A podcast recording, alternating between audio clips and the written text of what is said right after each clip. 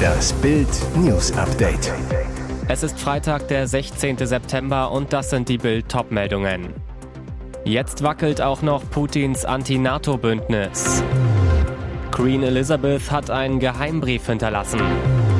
Welchen Bayern-Star Barca ablehnte. In Russland rumort es heftig. Wirtschaftseinbruch, Ukraine-Krieg-Desaster, Lokalpolitiker, die den Rücktritt von Wladimir Putin fordern. Dabei inszeniert sich Putin gerne als starker Mann und will dies auch mit Hilfe mächtiger Partner beweisen. Dazu gründete er 2002 die Organisation des Vertrags über kollektive Sicherheit. Es ist Putins Anti-NATO-Bündnis. Aktuelle Mitglieder Armenien, Belarus, Kasachstan, Kirgisistan, Russland und Tadschikistan. Der Plan? Keine gleichberechtigte Partnerschaft. Putin wollte damals seinen geopolitischen Einfluss vergrößern, indem die Staaten sich in russische Abhängigkeit begeben. Doch das Antonato-Bündnis wackelt nun gewaltig. Manche Partner schauen sich schon nach Alternativen um. Kasachstan zum Beispiel versucht schon seit längerem, die einseitige Abhängigkeit von Russland durch eine Annäherung an China zu verringern.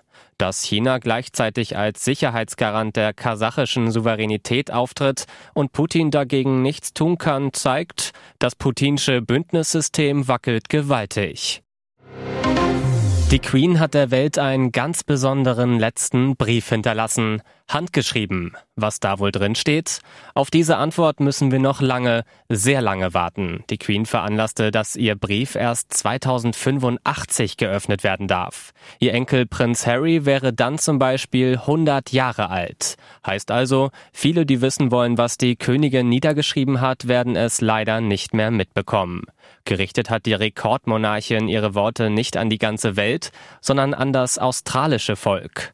Noch genauer an die Einwohner von Sydney. Warum? Australien gehört zu den sogenannten Commonwealth Realms. Und deren Staatsoberhaupt war die Queen bis zu ihrem Tod, bevor König Charles folgte. Die Botschaft der Queen sollte eine werden, die fast ein Jahrhundert geheim gehalten werden sollte. Sie schrieb ihre Zeilen schon 1986, und zwar im historischen Queen Victoria Building in Sydney. Adressiert ist der Umschlag an den Bürgermeister der Stadt. Niemand, nicht mal ihre engsten Mitarbeiter, wissen, was sie zu Papier gebracht hat. Das bleibt auch noch 63 Jahre so. Professionell war es in den vergangenen Jahren um Zac Efron ganz schön ruhig geworden. Jetzt meldet sich der frühere Teenie-Star mit seinem aktuellen Film The Greatest Beer Run Ever zurück. Im Interview mit Men's Health spricht der Schauspieler im Interview zum Film erstmals über ein Thema, das 2021 abseits seiner Filmkarriere die Schlagzeilen bestimmte. Sein neues Gesicht.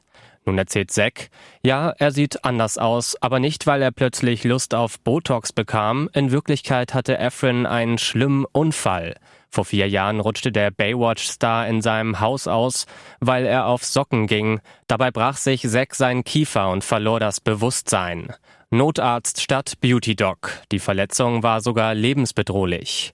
Dass er heute so anders aussieht, erklärt Efren damit, dass seine Kaumuskeln im Laufe der Jahre nach seinem Unfall wuchsen. Nun feiert der einstige Teenie-Schwarm sein Film-Comeback und bei der Premiere brachte Zack seine vor allem weiblichen Fans immer noch ins Schwärmen. Also ist doch irgendwie alles beim Alten. Wenn man ihn heute auf dem Rasen flitzen sieht, ist diese Nachricht fast nicht zu glauben. Der FC Barcelona hat Bayern-Star Alfonso Davies im Jahr 2018 noch abgelehnt. Der damalige Scout Risto Stoikov hatte ihn damals der Clubführung angeboten. Eine krasse Fehleinschätzung der Bosse, wie wir heute wissen. Der Bulgare Stoikov war bei Barca für den amerikanischen Raum zuständig, entdeckte Davies in der Major League Soccer. Stoikov, ich empfahl Alfonso Davies und sie sagten mir nein, er spiele in der MLS und sei Kanadier. Man habe Davies nicht zugetraut, auf höchstem Niveau seine Leistung zu bringen. Mittlerweile ist Davies einer der besten Linksverteidiger Europas. Der Vertrag des Kanadiers beim Rekordmeister FC Bayern läuft noch bis 2025. Transfermarkt.de beziffert seinen Marktwert auf 70 Millionen Euro, die Nummer eins der Welt auf seiner Position. Es sollte endlich aufwärts gehen für Tanja Gruber aus Jena. Doch ihr eifersüchtiger Ex gönnt ihr keinen Frieden. Die Angst vor ihm begleitet sie auf Schritt und Tritt. Seit einem Jahr stalkt der arbeitslose Rocco P. Gruber nahezu täglich, bedroht und belästigt sie ohne Unterlass. Ich lebe in Furcht, bin immer auf der Flucht, erzählt sie Bild. Was 2018 glücklich begann, entpuppte sich für die gebürtige Fränkin bald als Albtraum. Er wurde gewalttätig, nahm mir Handy, Geld und EC-Karte weg, um mich zu kontrollieren, schildert Gruber. Sie verlor wegen ihm den Job, floh im März von Sondershausen nach Jena. Doch auch in ihrem neuen Zuhause geht der Terror weiter. Deshalb zog die Disponentin eines Taxiunternehmens vor Gericht. Das Amtsgericht Sondershausen erließ eine einstweilige Anordnung, die es Rocco P. verbot, sich seiner Ex zu nähern. Schlimm für Tanja Gruber, das Amtsgericht Jena verlängerte die Anordnung jetzt nicht. Dabei ist P. auf der Dienststelle Jena kein Unbekannter. Er war bis Mai 2022 wegen 27 Delikten in Erscheinung getreten. Tanja Gruber verlässt sich nicht auf die Justiz. Zum Glück fahren mich unsere Taxifahrer bis nach Hause, so Gruber. Und jetzt weitere wichtige Meldungen des Tages vom Bild Newsdesk. Dreifachklatsche für Gesundheitsminister an einem Tag. Jetzt auch noch Ermittlungen gegen Lauterbach. Was für ein bitterer Tag im Leben des Karl Lauterbach. Los ging es mit Ärger über das neue Infektionsschutzgesetz. Das ging heute durch den Bundesrat. Der Minister wollte strengere Regeln für Kinder und Jugendliche anordnen, Covid-19 in den sogenannten Pestparagraphen aufnehmen. Dann hätten Schüler nach überstandener Corona-Infektion nur mit einem bestätigten Negativtest zur Schule zurückkehren dürfen. Doch nach massiver Kritik aus den Ländern stoppte die Bundesregierung den Plan, strich Corona aus dem Entwurf. Niederlage für Lauterbach. Doch damit nicht genug. Lauterbach bekommt jetzt auch noch juristischen Ärger. Das Gesundheitsamt Berlin Mitte ermittelt gegen den Bundesgesundheitsminister Grund, Lauterbach soll die Quarantänepflicht gebrochen haben. Und der nächste Rückschlag am Freitag. Die Deutsche Krankenhausgesellschaft erteilt Lauterbachs Plänen eines Pandemieradars eine Absage, schreibt, dass die Krankenhäuser in Deutschland aktuell keine Möglichkeit haben, die im Gesetz vorgesehenen verpflichtenden Datenlieferungen vollständig zu erfüllen. Das Papier liegt Bild vor. Viel Ärger also dieser Tage für Karl Lauterbach. Wasserstoffrekord. Zug zieht 1175 Kilometer durch. Ein von Alstom entwickelter Wasserstoffzug hat auf Rekordfahrt ab Bremerförde die Marke von 1000 Kilometern Reichweite geknackt. Ein Alstom-Sprecher, der mit Wasserstoff angetriebene Coradia Eland hat 1175 Kilometer zurückgelegt und schließlich in München Halt gemacht. Die Zielmarke von 1000 Kilometern, der üblichen Reichweite von Dieselzügen, erreichte der Wasserstoffzug beim bayerischen Mühldorf am Inn. Normalerweise fährt der Zug auf der 126 Kilometer langen Strecke zwischen Cuxhaven, Bremerhaven, Bremerförde und Buxtehude und ersetzt dort 15 Dieselzüge. Jährlicher Spareffekt laut Alstom 1,6 Millionen Liter Diesel, 4400 Tonnen CO2. Ihr hört das Bild News Update mit weiteren Meldungen des Tages.